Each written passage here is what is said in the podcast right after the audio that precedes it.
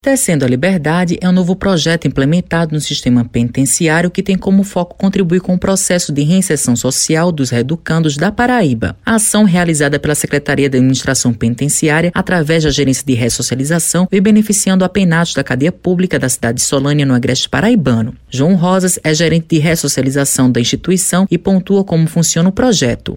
O projeto Tecendo a Liberdade funciona na cadeia pública de Solânia, no Brejo Paraibano. Ele nasceu agora no mês de abril e a partir da identificação de um reeducando com esse talento, com habilidade manual de confecções a partir da tecelagem em lã. A partir dessa identificação foi iniciada uma qualificação com outros 11 reeducandos, ou seja, hoje o projeto conta com a participação de 12 pessoas que produzem diariamente peças é, a partir da tecelagem em lã.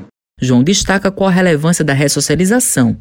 O projeto tem uma relevância muito grande a partir do momento que ele é um meio favorecedor do processo de reinserção social, né, na medida em que qualifica essas pessoas e oportuniza a geração de renda, remissão de pena a partir do instituto previsto na Lei Federal 7.210, ou seja, a cada três dias de trabalho né, se diminui um dia da pena. Então, ele possui uma dimensão social, né, também econômica, com a geração de renda para essas pessoas e para as famílias, e também trabalha o aspecto do empreendedorismo, porque a ideia é que possamos fomentar a criação de uma cooperativa social envolvendo não só os reeducandos de Solânia, mas de outras unidades que fazem parte né, dos municípios que compõem o programa Caminhos do Frio.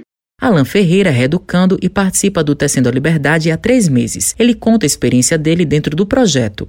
Mudou assim que tem uma forma de a gente trabalhar, né? E ganhar um dinheiro quando sai na rua, né? Para não voltar a fazer nada de errado. E posso ajudar a minha família também a aprender isso e desenvolvendo cada vez mais. João Rosas adiantou que em breve outras unidades penais farão parte do projeto, como as cidades de Areia, Pilões, Remígio, Alagoa Grande, Alagoa Nova, Matinhas, Serraria e Bananeiras. Matheus Silomar para a Rádio Tabajaro, emissora da EPC, empresa praibana de comunicação.